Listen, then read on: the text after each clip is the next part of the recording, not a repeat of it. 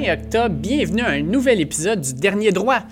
En ce début de semaine plutôt Mossad, on va essayer d'éclaircir votre journée avec une belle entrevue euh, effectuée euh, avec Samuel Réher et Jérémy Blanchard, deux joueurs sur l'équipe nationale de water polo. Une belle histoire, ces deux gars-là se connaissent depuis la maternelle, euh, ont été à l'école ensemble, sont maintenant sur l'équipe nationale de water polo ensemble, donc ils se sont suivis pas mal toute leur vie. Samuel Réher actuellement est à l'Université à Montréal et euh, c'est le gardien de but, en fait, de l'équipe nationale. Alors que Jérémy Bouchard, lui, a décidé euh, de quitter le Québec pour aller en France pour pouvoir continuer sa carrière de water polo dans une ligue professionnelle. Euh, donc, il fait ses études à distance, mais quand même, là, continue à jouer au water polo dans certaines des meilleures ligues de la planète et développe ses talents, comme le font maintenant aussi quelques joueurs là, sur l'équipe nationale qui se déplacent pour pouvoir continuer à pratiquer leur sport euh, à, l'année longue, dans le fond, puis même gagner leur vie grâce à ça. L'entrevue est super intéressante. Euh, je vous invite à écouter ça avec attention. Puis de découvrir peut-être un nouveau sport, parce que le water polo, on sait tous un peu c'est quoi. C'est dans l'eau, on joue avec un ballon, il y a des buts. Mais comprendre un peu plus les subtilités de ce sport-là, qui en passant est un sport euh, assez physique et puis extrêmement difficile sur le cardiovasculaire. Fait que je vous présente ça. Sachez aussi que d'ici la fin de la semaine, on va avoir euh, du contenu de sport professionnel et euh, aussi universitaire. Bruno va se joindre à moi pour non seulement parler du gros match de la semaine dernière, Georgia-Alabama, mais surtout parler de l'arrivée dans le Big Ten de match. On va enfin avoir les équipes qui sont un peu plus proches de nous, les Michigan, Ohio State, Penn State, Minnesota de ce monde qui vont commencer à jouer. Et on va aussi avoir une entrevue avec JF et Simon qui vont joindre à moi pour faire ce qu'on appelle communément un wrap-up de euh, la saison de la NBA et aussi de voir qu'est-ce qui va se passer dans la saison morte. Euh, les agents libres, on va aussi avoir peut-être des échanges, fait qu'on va regarder dans le fond tout ce qui pourrait se passer dans la NBA et aussi euh, les rumeurs sur la date de, de, redémarrage de la Ligue qui est encore, je vous dirais, dans les airs. On n'a rien de vraiment déterminé sur ce niveau, à ce niveau-là. Fait qu'on passe ça ce matin avec l'entrevue euh, sur le water polo avec Samuel Réher et Jérémy Bouchard. Je, vous fais entendre ça à l'instant. Je suis euh, en entrevue aujourd'hui avec Samuel Réher et Jérémy Blanchard, deux joueurs sur l'équipe canadienne de water polo. Je suis super content de pouvoir discuter avec eux de leur sport qui est euh, ben, un peu méconnu tant qu'à moi. Là. Donc, je suis bien content de pouvoir vous faire découvrir ça. Comment, comment ça va, messieurs? Ah, ça va bien, toi? Oui, ça roule, ça roule. Jérémy? Oui, ça va bien aussi. Là, euh, ce que les auditeurs doivent savoir, c'est que Samuel, toi, tu es euh, chez toi, c'est sur la rive sud de Montréal, mais Jérémy, présentement, tu es à Lille, en tout cas dans les environs de Lille en France.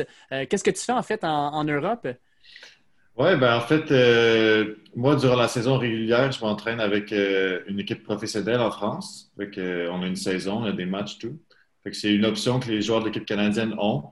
De, s'ils veulent, de septembre à mai, juin environ, on peut aller jouer dans des clubs professionnels. Fait que c'est une option que j'ai choisie. Puis, euh, ouais, c'est ça. Euh, la saison vient de commencer. On a joué un match. Puis, euh, c'est ça.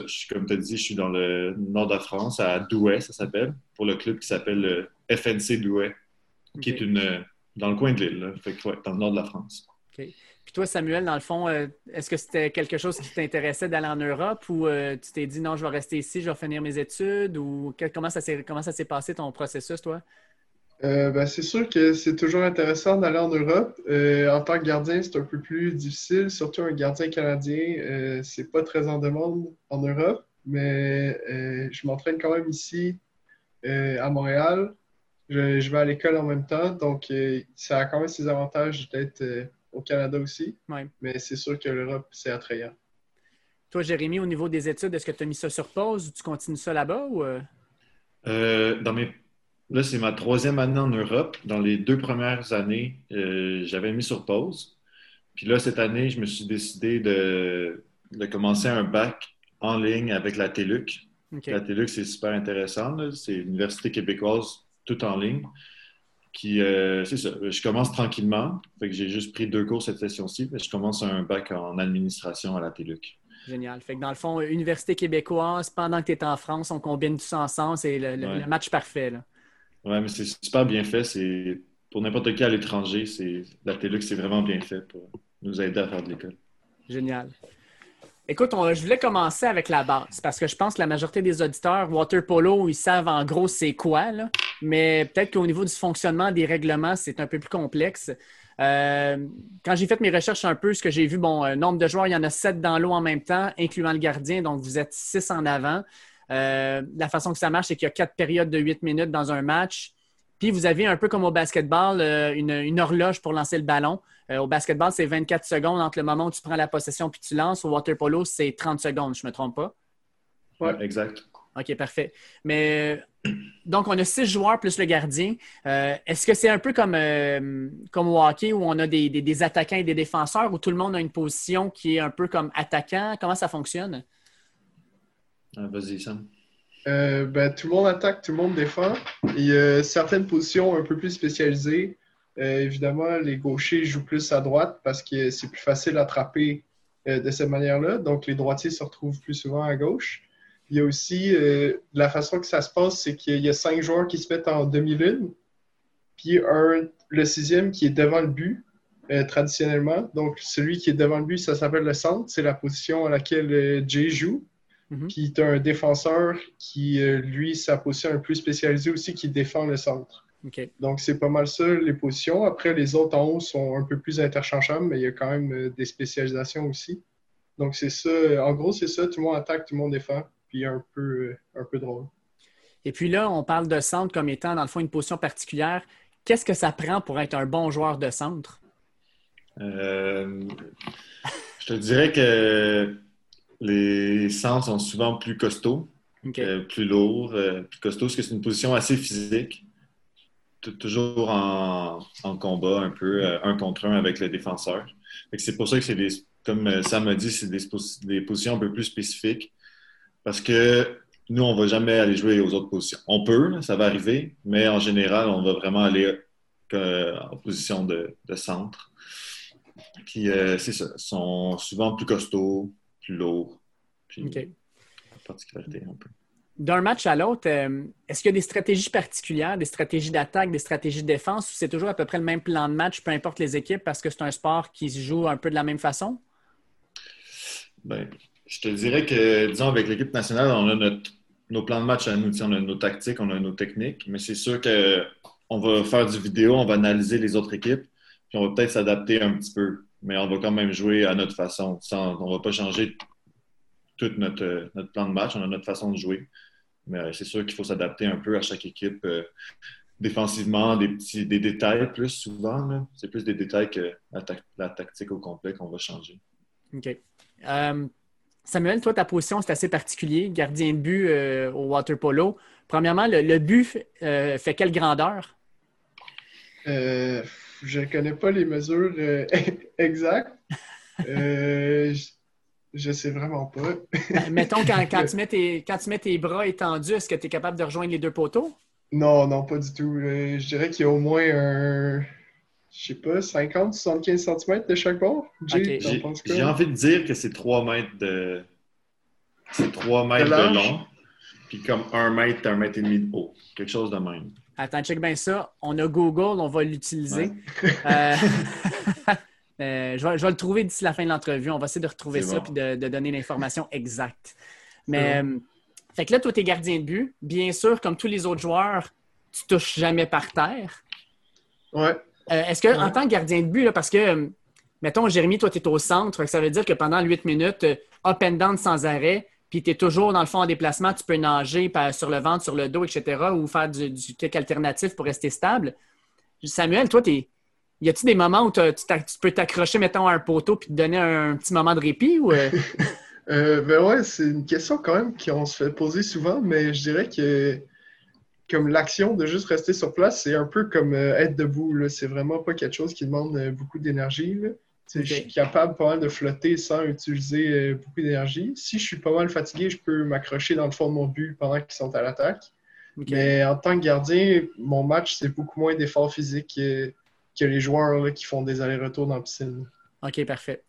Puis euh, juste pour vous donner une idée, là, je l'ai trouvé les dimensions d'un but de water polo. On a 2 mètres de large par 0.7 mètres de haut par 0.7 mètres de, profondeur. Mais je ne sais pas si c'est les dimensions officielles, mais il me semble que c'est ça. ça 2 mètres, ça veut dire que c'est à peu près 6 pieds, 6 euh, pieds 3, 6 pieds 4 de large.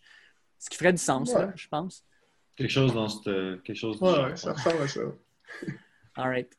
Euh, pour être un joueur de water polo, là, euh, donner un background, j'ai été nageur de compétition pendant plusieurs années. Et puis, certains des nageurs qui ne performaient pas nécessairement à des hauts niveaux avaient de l'intérêt pour aller vers le water polo parce que c'est un sport. Nous autres, le water polo, c'était comme le, bonbon que le coach nous donnait, dans le fond, à la fin d'un entraînement. mais pour être un bon joueur de water polo, c'est-tu nécessaire d'être un bon nageur ou c'est simplement euh, beaucoup d'endurance dans le fond pour pouvoir justement rester euh, stable au-dessus de l'eau, beaucoup de puissance pour être capable de sortir à l'extérieur de l'eau pour faire les lancers ou faire les arrêts? il faut être un bon nageur. Surtout, euh, on n'est pas bon dans toutes les nages, mais au crawl, parce que c'est pas mal le principal qu'on va utiliser, c'est le, le, crawl. Il faut être un assez bon nageur. la plupart des joueurs, ils vont commencer en natation, puis comme euh, tu as dit, ils voient les jouer au water polo, c'est comme un bonbon. Quand ils sont tannés de nager ou, leurs parents veulent qu'ils continuent, mais eux, ils veulent plus, mais ils vont commencer le water polo. Nous deux, ça a été différent. On a commencé dans le water polo. Puis là, bon, c'est sûr, Sam, c'est un gardien, mais c'est quand même important. quand on était en secondaire 3, 4, 3 ou 4, je suis plus sûr, on s'est rendu compte qu'on commençait à avoir un bon niveau puis une chance de percer. Mais euh, j'étais pas tant un bon nageur. Puis on a pris des cours de natation en plus du water polo pour nous aider. Parce que nous, on a commencé avec le water polo sans être des bons nageurs avant. OK. Puis Sam, euh, as-tu toujours été gardien de but ou c'est quelque chose qui est arrivé sur, euh, en, en, pratiquant? Ben, j'ai pas mal toujours été gardien de but. En fait, quand on était très, très jeune, Jérémy était gardien.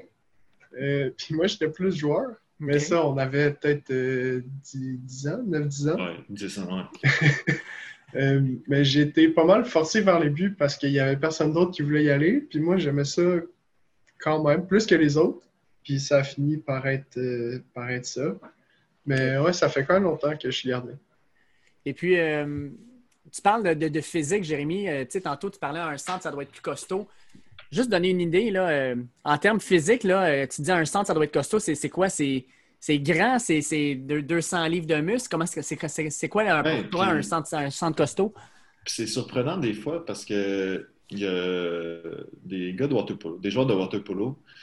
On pense qu'on est tous euh, musclés, musclés, mais il y en a plein qui ont quand même beaucoup de gras, qui, sont, qui ont un peu de gras. Mais c'est vrai, c'est des gars. C'est vrai. Mais c'est des gars qui s'entraînent 4-5 heures par jour, mais quand même. Mais, tu sais, moi, je suis quand même pas petit, mais je suis pas le plus costaud à ma position. Euh, il y en a qui vont faire plus 6 euh, pieds 4, 5, 6 en montant, puis qui font 220, 30, 220, 230, 240 litres. OK. Puis à ce moment-là, par exemple, toi, tu dis que tu n'es pas aussi costaud que ça te donne-tu un désavantage dans le positionnement ou vu qu'on est dans l'eau, ça s'équivaut? Bien, c'est sûr que j'aimerais ça être plus grand puis euh, plus gros.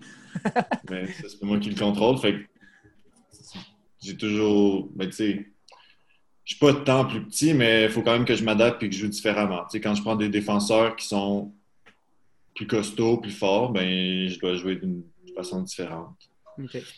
Je m'adapte, essayer d'être plus en mouvement. Puis, Sam, c'est-tu à peu près la même chose pour les gardiens aussi? Vu que tu es, gardien de but, le, fait d'être plus grand, ça te permet probablement de garder plus les buts. Les meilleurs gardiens de but au monde, c'est-tu des, des, gars de 6 pieds 4, 6 pieds 5 dans le fond qui ont vraiment beaucoup de portée? Ouais, ouais. Euh, moi, j'atteins quasiment 6 pieds 3, puis je dirais que je suis dans les plus petits, surtout oh, sur la scène internationale. Il y en a, souvent, c'est plus au moins 6 pieds 5. En montant, les, les meilleurs sont souvent plus autour de 6 pieds 8, je dirais. Euh, ouais, comme euh, même sur l'équipe, quand on regarde tous les joueurs, moi, je me sens comme une personne de taille très normale. c'est très vrai. On peut avoir l'air grand quand on se promène dans des lieux public normal en ville, mais quand on est dans un tournoi de water polo, on est très dans la moyenne.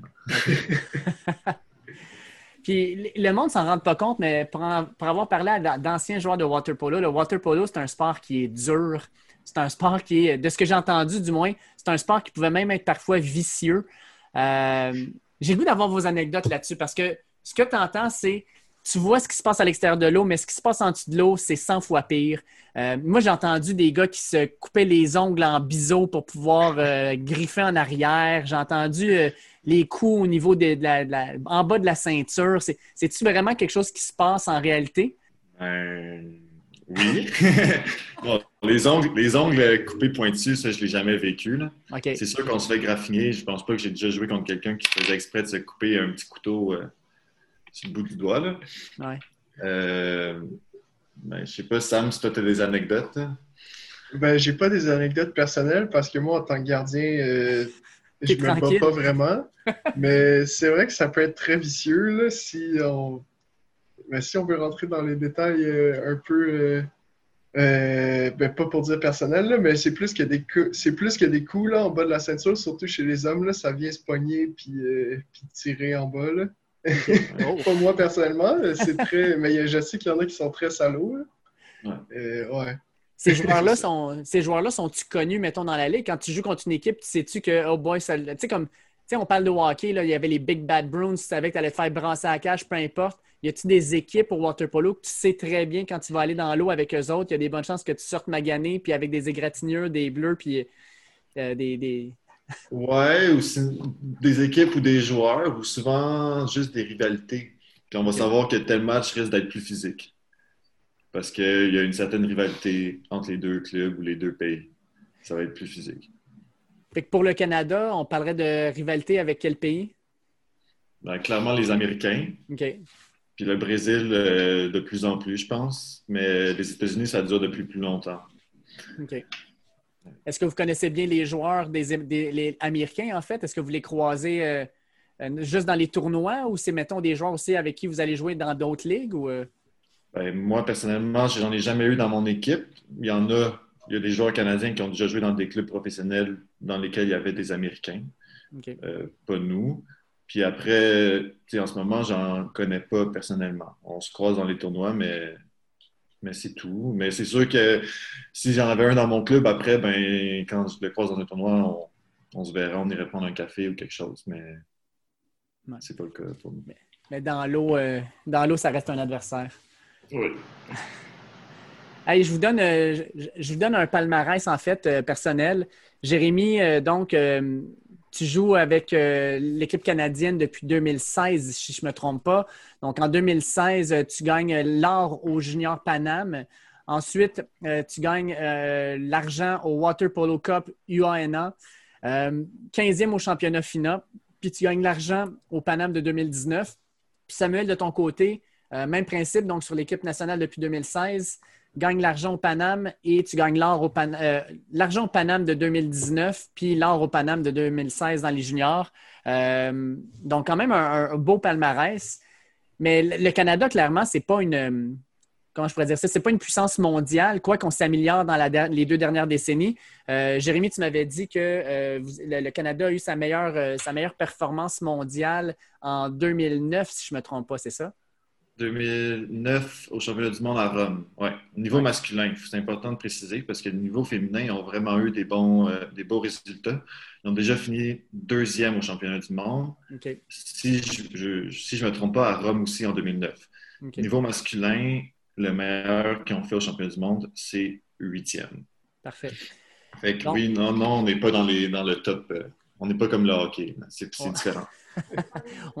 mais vous n'êtes pas comme dans le soccer centième au monde. Fait que, c'est, non il y, a, quand même. Vous êtes entre les deux. C'est bien correct de même, dans le fond.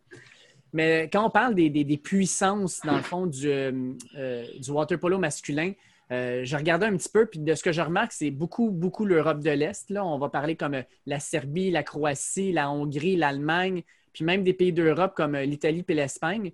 Euh, Monténégro, je pense. Puis j'ai été surpris de voir l'Australie aussi. L'Australie, c'est-tu quelque chose qui est euh, nouveau ou ça fait plusieurs années qu'ils sont, euh, sont vraiment dominants? ça fait quand même longtemps, je pense. Ils n'ont pas beaucoup de compétition sur, ben, avec la Nouvelle-Zélande ou ailleurs en Océanie, mais ils sont très forts. ils ont une bonne ligue. comme avec la natation, il y a beaucoup de mm-hmm. monde qui font des sports aquatiques. Donc, je pense qu'ils ont juste une bonne ligue domestique. Puis ça leur a permis d'avoir une bonne présence internationale. OK. Ben, en, regardant, dans le fond, tout ce qui se passait en Europe, Jérémy, de ce que j'ai. En tout cas, tu, me corrigeras, là, mais ça fait trois ans maintenant que tu es en Europe. Euh, tu as joué dans la Série A1 en Italie, qui est considérée comme l'une des meilleures ligues pro, je pense, en Europe. Puis depuis deux ans, tu joues euh, dans, euh, la, dans la Ligue professionnelle française. Pour deux clubs différents. Tu as joué pour Lille l'an dernier, puis cette année, tu joues pour le club de Douai, c'est ça? Douai? Douai? Douai? Douai? OK, parfait, Douai. Je dois t'avouer que Douai, il a fallu que j'aille sur Google Maps pour le, situer. Là. Mais comme tu disais, dans, le nord de la France, le fait de jouer sur des ligues pro, justement, européennes, euh, pour toi, en tant que joueur, ton développement, qu'est-ce que ça, qu'est-ce que ça a apporté? Puis ça a été quoi les défis? Euh, peut-être que le, fait aussi de jouer en Italie, est-ce que tu as eu une barrière au niveau du langage? J'ai regardé les équipes justement dans les ligues d'Italie, c'est pas mal toutes des Italiens, fait que tu devais être comme le seul franco-québécois canadien dans, la gang aussi. Oui, ben, fait que, en Italie, je suis allé quand j'avais 20 ans. Euh, ouais. 20 ans. Puis dans le fond, c'est que notre entraîneur en équipe nationale, qui s'appelle Pino Pordio, il est italien. Puis euh, son frère est propriétaire d'un club, l'Aqua où j'ai joué. Fait que c'est comme ça que je me suis retrouvé à aller là-bas. Puis euh, oui, il y avait une barrière de la langue, surtout où j'étais dans, à Naples, qui est dans le sud, considéré dans le sud de l'Italie. Ils ne parlent pas beaucoup anglais.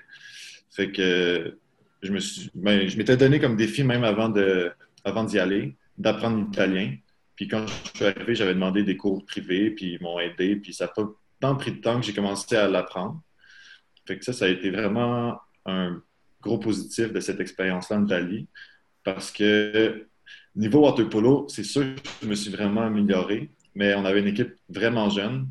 Euh, en gros, le club avait plus l'argent pour rester en première division. Fait qu'on était en première division, mais leur plan, c'était de développer leurs jeunes joueurs puis euh, perdre la majorité des matchs, puis descendre en deuxième division pour l'année suivante. Parce que jouer en première division, ça coûte super cher.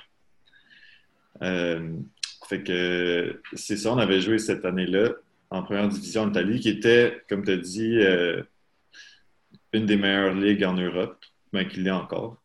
Puis ça a été vraiment une belle première expérience parce qu'on avait des matchs à chaque fin de semaine. Ce qu'on ne retrouve pas au Canada, dans la Ligue canadienne il essaie de la rendre meilleure à chaque année, puis il a fait un beau travail. Mais le pays est tellement grand, puis il n'y a pas tant d'équipes que ça, qu'on n'a pas de match à chaque fin de semaine. C'est quasi impossible de faire ça. en Italie, c'était la première fois que je vivais ça, avoir un match à chaque fin de semaine. Une fin de semaine, un samedi, on joue à la maison.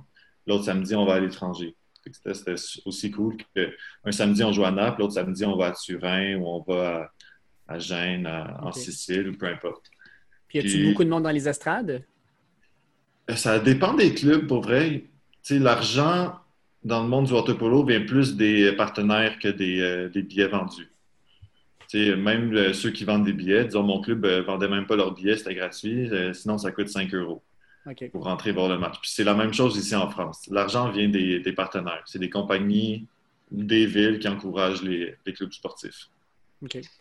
Euh, Samuel, tantôt, Jérémy disait que euh, par euh, l'équipe nationale, ça vous offre des opportunités en Europe. Comment ça fonctionne en gros? C'est l'équipe nationale qui a des contacts un peu partout en Europe et vous propose des, postes ou. Ben, ça dépend. Comme là, il mentionnait que le coach, il y a quand même beaucoup de contacts, mais souvent, sinon, c'est surtout du bouche à oreille. Comme par exemple, en février dernier, Jérémy me disait que son coach, il cherchait juste un deuxième gardien pour s'entraîner. Donc, je suis allé avec lui à Lille m'entraîner pendant un mois et demi, deux mois, le temps, le temps qu'on aille, ben, qu'on était supposé aller à notre tournoi de qualification olympique, mais finalement, il a été annulé, donc on est seulement revenu à la maison. Donc, ouais, c'est beaucoup de bouche à oreille. Pour moi, tout le monde se connaît. Donc, euh, quand tu connais quelqu'un, il peut te référer à un autre club. C'est que c'est pas comme ça. OK. Puis, euh, est-ce que c'est courant, en fait, des joueurs qui vont jouer en Europe? Parce que je voyais, par exemple, Nicolas Constantin Bicari qui joue en Hongrie, euh, qui a joué, dans le fond, pour le, championnat de la Ligue. Est-ce qu'il y a beaucoup de joueurs de l'équipe nationale qui sont en Europe ou vous êtes vraiment comme une minorité? Ben, en ce moment, il y a Jérémy, Nicolas, Sean Spooner et son frère Mark qui est avec Jérémy. il y a aussi trois gars qui sont à Aix en Provence pense que c'est ça, André? Oui. Ouais, euh, Ruel, Bogdan et Brody. Donc, euh, ouais, il y a quand même une bonne partie qui sont en Europe, mais il y a aussi beaucoup de jeunes qui ne sont pas exactement sur l'équipe senior, mais qui sont comme dans la bulle autour, qui s'entraînent à Montréal. Donc, on a quand même beaucoup de monde ici aussi. Mais ça fait un bon équilibre. Là. On est capable de s'entraîner avec quand même euh, un certain nombre de monde à Montréal. Puis le fait justement de se retrouver sur des ligues pro un peu partout dans le monde, est-ce que vous pensez que le Canada va être sur une pente ascendante justement de pouvoir dire que on, prend de l'expérience des meilleures ligues, on joue contre les meilleurs joueurs, puis ça va nous permettre justement sur les compétitions internationales d'être plus compétitifs? Ben, je pense que oui. Puis aussi, c'est. C'est aussi quelque chose qu'en tant que joueur de water polo, quand j'étais jeune, qu'on aimerait faire, parce que oui, on rêve de faire partie de l'équipe nationale, mais jouer professionnel, c'est aussi quelque chose qui est rendu accessible à un jeune joueur de water polo canadien qui ne l'était pas nécessairement avant. Puis tu l'as nommé, Nicolas Constantin Picari, c'est sûrement. Il y en a eu d'autres avant, mais ça a été le premier qui a eu autant de succès et qui a joué dans les meilleurs clubs d'Europe. Il nous a clairement ouvert la porte. Puis maintenant qu'on est plusieurs, d'après moi, euh, c'est clair que le niveau de l'équipe va s'améliorer euh, au fil des années avec plus de jeunes joueurs. Puis les clubs sont de plus en plus ouverts aussi à signer des Canadiens, ce qui n'était pas avant. Il y a de plus en plus d'opportunités pour les, Canadiens d'aller jouer en Europe. D'après moi, ça va être juste du positif qui va, en venir. OK. petite question physique. Euh, pour l'entraînement d'un joueur de water polo, euh, ça se passe comment? Est-ce que c'est un entraînement qui est surtout un entraînement dans l'eau, dans le fond, de développer les stratégies, euh, de travailler les jeux de passe, les lancers, etc., les jeux les jeux arrêtés ou c'est aussi un entraînement beaucoup à l'extérieur de l'eau pour euh, euh, travailler le niveau musculaire, cardiovasculaire et compagnie? Euh, c'est moi qui y va, Jay? Vas-y. Ben, c'est un peu des deux. Il y a beaucoup de, piscines. Comme ici à Montréal, on s'entraîne dix fois par semaine dans la piscine. Mais il y a aussi, en plus de ça, cinq fois où on va dans le gym, soit avant ou après l'entraînement de piscine. Donc, il y a beaucoup, là-dedans, on lève beaucoup de poids, mais il y a aussi euh, la flexibilité euh, des réflexes, donc un peu tout qui est, qui est travaillé pendant les entraînements. C'est pas seulement euh, c'est pas seulement l'entraînement en piscine, puis aussi dans la piscine, c'est pas seulement un entraînement de water polo, il y a beaucoup de natation, travailler les jambes aussi, puis après ça, travailler les lancers, les passes, mais aussi la tactique. Donc, ouais, c'est très complet. OK. Hey, Jérémy, quand, euh, peut-être que tu es au courant ou c'est peut-être Samuel qui va pouvoir me répondre. Quand euh, tu lances le ballon à, plein, à plein régime, mettons, là, euh, le ballon arrive à quelle vitesse environ? On avait déjà fait le test en plus avec un, je ne sais plus comment ça s'appelle, un instrument pour mesurer la vitesse. Là, Oui, ben, un, fusil à vitesse. oui, c'est ça. Il me semble qu'il y a un terme plus exact, mais on avait déjà fait le test, puis si je me souviens, bien, ben Sam, tu t'en souviens-tu? Parce que moi, je suis pas trop sûr exactement. Ben, je me rappelle, dans le temps, euh, il y avait Justin Boyd qui avait lancé à 90 km/h, mais ça, c'était le plus rapide. Ouais, puis il y, avait, il y avait un bon lancer, lui. Ouais, il y avait un très bon lancer. OK, fait 90 km/h, puis toi, Sam, euh, comme seul équipement, tu as ton casque de bain, c'est ça? Ouais, exactement. fait que quand, tu arrêtes un ballon, euh, avec ton corps, mettons, ça, ça laisse des traces? Euh, ben, quelques fois, mais c'est pas si pire que ça. J'ai pas beaucoup de bleu. OK. Surtout avec ta tête que ça fait mal, je pense. Ouais, ouais. Les, les bandes en tête, ça fait mal un peu, mais le reste, ça va. C'est-tu quelque chose, parce que tu me disais, Samuel, qu'il y avait euh, des joueurs qui avaient eu des commotions cérébrales dans des compétitions. C'est-tu quelque chose de courant, justement? Ça, la commotion cérébrale vient plus du ballon sur la tête qu'un coup de poing, sûrement, là? Ben non, en fait, je dirais que c'est plutôt l'inverse. Euh, ah j'ai rarement vu des gardiens qui ont des commotions cérébrales. Puis quand c'est arrivé, souvent, c'était pas à cause d'un lancer dans le visage. C'était un coup euh, pendant un entraînement. Euh, c'était d'autres choses. C'est souvent plus les joueurs des chocs inattendus, là, des coups qui s'attendent pas, puis là, ça crée une commotion. Oh, OK, quand même. Tu me surprends parce que je me dis, un ballon qui arrive à 90 km/h sur la tête, ça doit sonner un peu. Là. Mais ça, c'est aussi le gars qui tire le plus fort qu'il peut parce qu'il sait qu'il faut qu'il batte un record. D'habitude, quand ils veulent battre le gardien puis euh, il y a quelqu'un qui prend la place, ça tire moins fort que ça. OK. Euh, je voulais terminer un peu l'entrevue avec, euh, bien sûr, les, Olympiques, qui est l'objectif ultime. J'ai regardé un petit peu, dans le fond, la, structure du tournoi de qualification. Euh, actuellement, de ce que j'ai vu, bon, il y, a, 12 équipes, je pense, qui se qualifient pour les Jeux olympiques. Il y en a 9 qui le sont déjà. Donc, il reste trois places. Puis, vous aviez un tournoi de qualification qui était prévu pour le mois de euh, février à Rotterdam, si je ne me trompe pas. Et ce tournoi-là, dans le fond, a été déplacé aux mêmes dates, mais en 2021. Est-ce que vous pouvez m'expliquer un petit peu le, fonctionnement du tournoi, puis peut-être aussi en, parallèle aussi les, les, chances que vous qualifiez, la façon que ça va, ça va fonctionner? Eh ben, le tournoi, en fait, c'est toutes les équipes qui ne se sont pas encore qualifiées.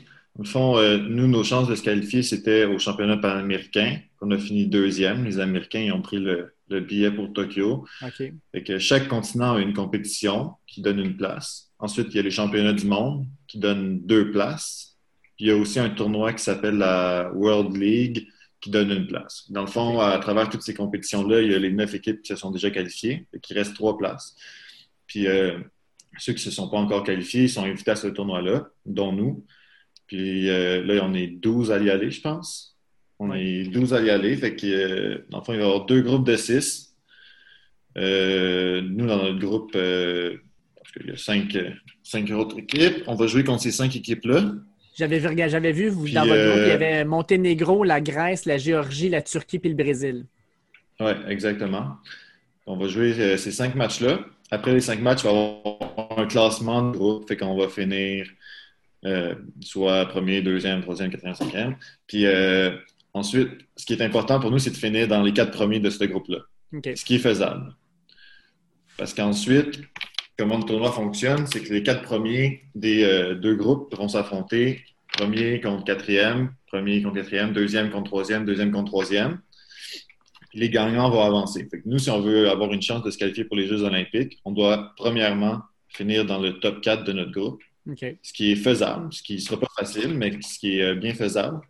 Puis ensuite, euh, il va falloir gagner notre match 1 contre 4 ou 2 contre 3, ce qui ne sera pas facile parce qu'il y a vraiment des grosses équipes dans notre pool, comme tu les as nommées. Alors, finir premier ou deuxième, euh, ça ne sera pas facile. Donc, si disons qu'on finit troisième ou quatrième, ça veut dire qu'on affronte premier ou deuxième de l'autre côté, qui sont aussi des grosses équipes. Mais en un match de water polo, tout est possible aussi. Un match de water polo, on a souvent vu des équipes qui n'étaient pas favorites gagner le match.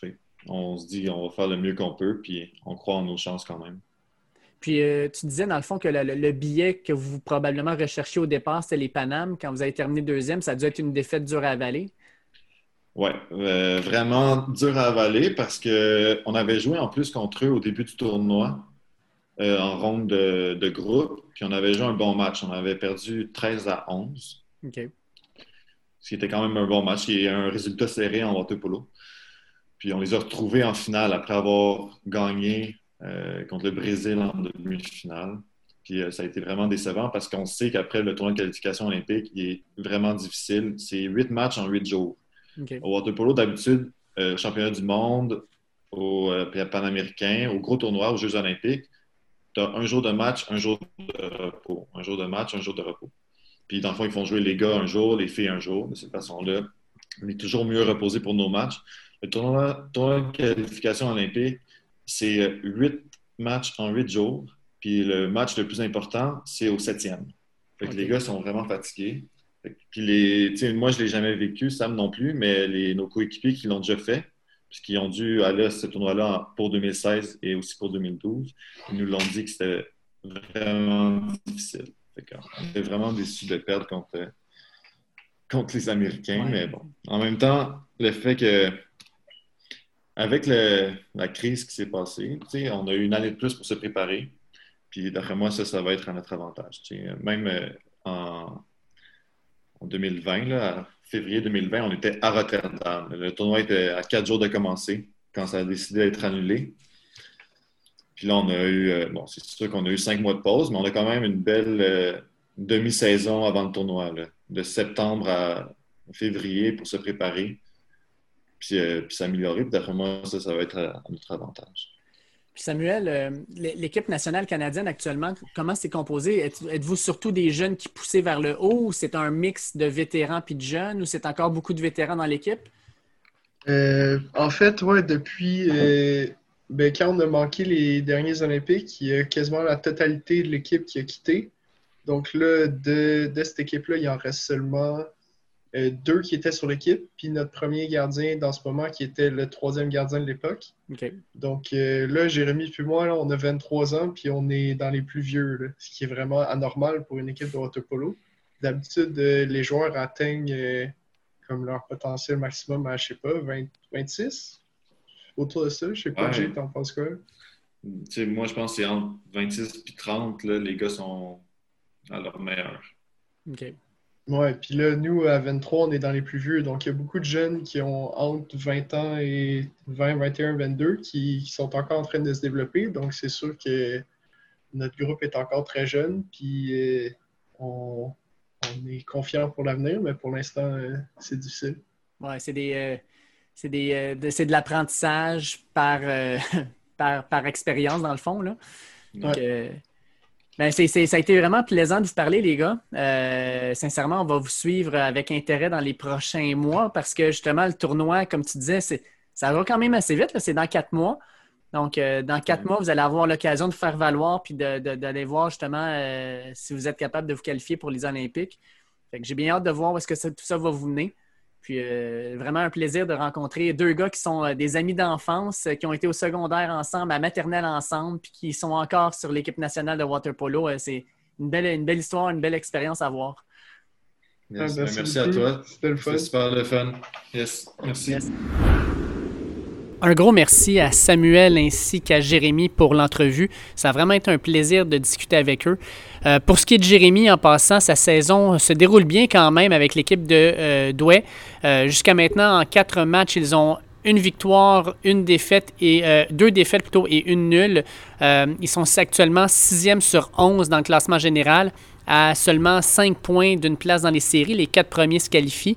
Euh, leur prochain match, en fait, d'Ouest sera joué, euh, ben, en gros, euh, dans les prochains jours, le, le 6 novembre. Donc, ils ont quand même un deux semaines et demie de congé. Et ce match-là sera contre Pays qui est l'équipe juste devant elle. Fait que ça risque d'être un match super intéressant. Si jamais vous voulez avoir plus d'informations, je vous invite à aller voir le site de Water Polo Canada, qui non seulement donne des informations sur euh, les joueurs, mais aussi, euh, si vous voulez suivre Jérémy, allez regarder dans le fond le site de l'équipe de Douai euh, de Water Polo. Vous allez avoir non seulement les statistiques, mais les informations sur les prochains matchs. Ceci étant dit, comme d'habitude, je vous invite à partager les épisodes du podcast Le Dernier Droit sur les plateformes que vous utilisez, que ce soit Podcast Addict, Spotify, Apple Podcast, Google Podcast. On est pas mal disponible sur toutes les plateformes. Donc, partagez, notez, euh, suivez-nous en plus. C'est super le fun si jamais vous pouvez faire ça. Vous pouvez nous mettre une note aussi. Euh, ça nous fait plaisir d'avoir du feedback de nos auditeurs sur les réseaux sociaux, at Dernier Droit, Facebook, Twitter, Instagram. C'est l'endroit où on met toutes les informations sur nos épisodes, sur les entrevues à venir. On donne des informations aussi sur euh, les nouvelles sportives quand elles arrivent. Et enfin, ben, on fait aussi euh, la promotion de nos passages sur les différents médias. Euh, on est au euh, 91.9 à 11h15 le dimanche matin dans l'émission Le Tailgate avec Charles-André Marchand. Euh, on va y parler de football NCAA.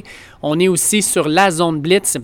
Euh, où on est euh, euh, non seulement avec des podcasts disponibles un peu partout pendant la semaine, mais aussi sur la page Facebook de, de- du groupe, dans le fond, qui est at footballqc ou simplement chercher la zone Blitz. On est 100% NFL, NCAA, on parle de football. Donc, je vous invite à aller regarder ça, à vous abonner. C'est super intéressant. Si on est des vrais fans de foot, là, on a vraiment euh, une belle équipe de- d'experts qui analysent euh, les, les- différentes nouvelles et qui donnent aussi leurs opinions. De mon côté, en plus de faire tout ça, mais j'ai un segment chaque semaine sur des paris sportifs NFL. Fait que je vous invite à aller regarder ça si vous avez un intérêt. Sur ce, je souhaite de passer une super belle semaine. On se, on se reparle d'ici la fin de la semaine avec euh, JF, Simon et Bruno pour parler NCAA et basketball. D'ici là, faites attention à vous. Ciao!